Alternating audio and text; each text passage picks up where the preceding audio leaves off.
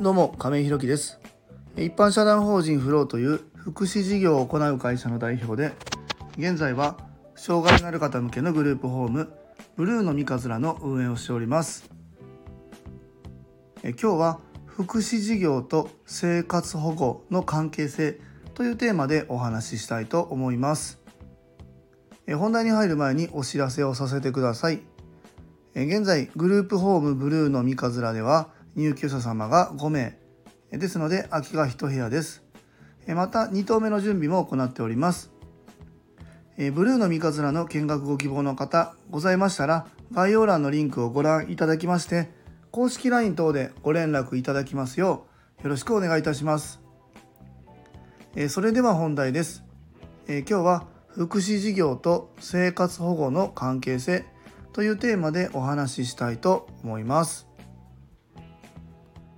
まあ、今日は何か結論付けてお話しできることっていうのは、まあえー、ないとは思うんですけども、まあ、ちょっとねこの生活保護っていうところにやっぱ一つ触れておきたいなということで今日テーマにさせていただきました。あの個人情報になりますので誰がどうっていうお話は、え、ここでは避けてお話はしたいんですけども、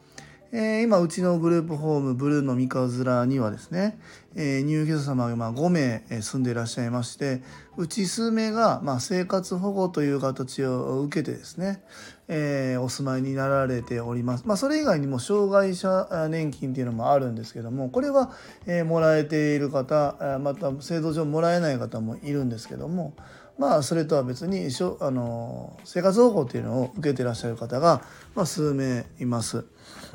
でまああの、えー、他のグループホームにも、えー、やはり生活保護の方っていうのは結構いらっしゃってですね。この障害の方、まあ、福祉事業ですね。福祉事業と生活保護っていうのは、まあ、切っても切れない、え、関係性というか、え、必ずついてくる、え、話になっております。僕たちもねこの事業を始めるまではまさかここまでえこの生活保護っていうものとねえ密接に関わっていくっていうことは想像していなかったんですけどもえ僕たちが思うよりもねえ生活保護っていうのを頂いている受給しているえ入居者様利用者様っていうのが多いんだなっていうのを改めて実感ましております。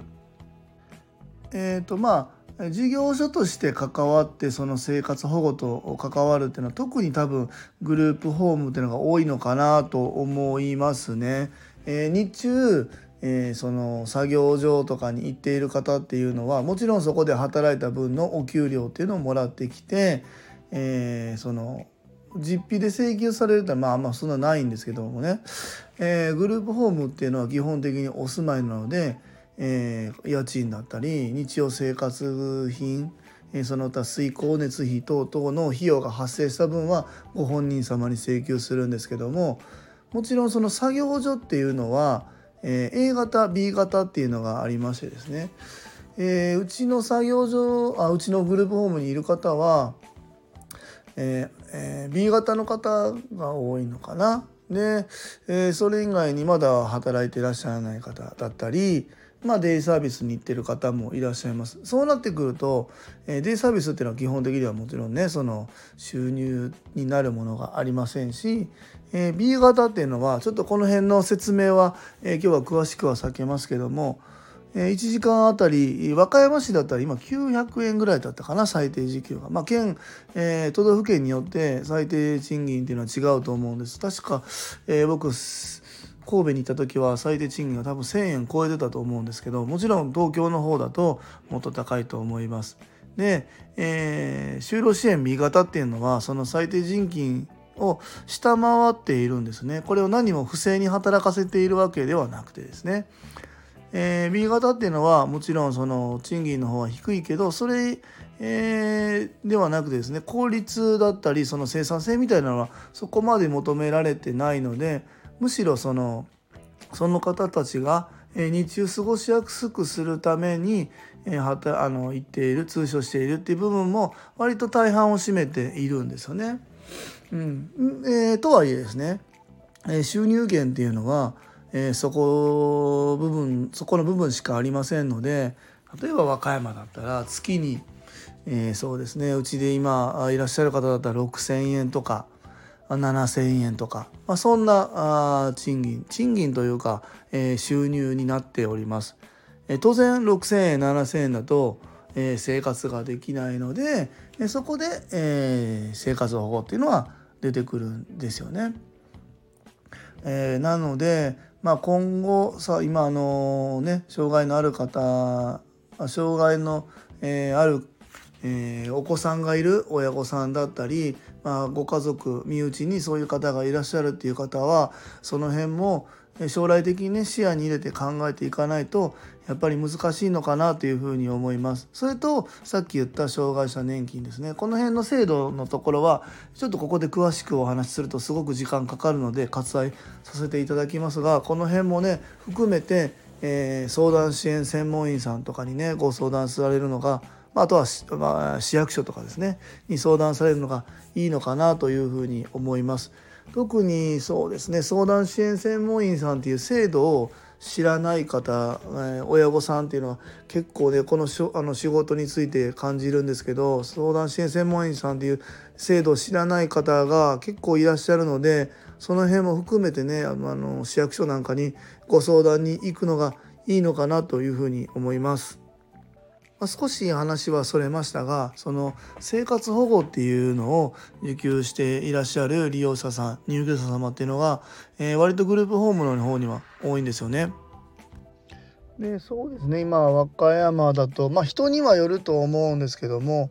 月にどうでしょうね10万円もないのかなっていう感じですね。で、えー、ここら辺ちょっと詳しく、えー、どこまでお話できるか分かりませんけどもうちのグループホームでいうと家賃はあの、えー、生活保護の方っていうのはまあ、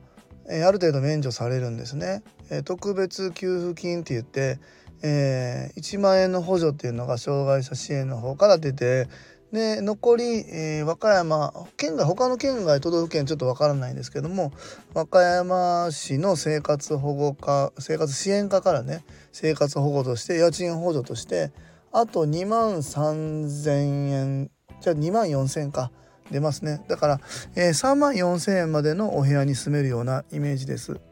うん。でさっき言った10万円あるかないかぐらいっていうところに2万3000円から4000円ぐらいの家賃だったら入るんですけどもえっ、ー、となので残りが7万円ぐらいですかね。でもちろん毎日お食事もされますし水光熱費、えー、また日用品費みたいなのもかかってきますので、えー、そこから考えるとどうでしょうね多分おそらく56万はかかるんじゃないかなというふうに思います。ってなってくるとですね生活保護として残るお金っていうのが月に1万円2万円あったらいいとこかなどうなんだろうっていうような感じです。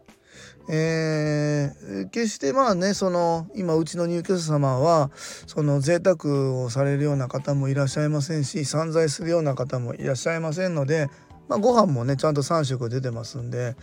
えっ、ー、とまあ大きくお金を使うことっていうのはないんですけどもとはいえやっぱり余暇とか、えー、何か娯楽に使う部分っていうのは月にそれぐらいのお金しかしかって言ったらあれなんですけども残りませんのでえー、大きくね何かできることっていうのはまあないんですよね。この辺の金銭管理含めて、えー、僕たちグループホーム側が、えー、援助してですね、えー、そこら辺をしっかりサポートしていくっていうのが、まあえー、事業というか業務の中に入っているんですけどもまああの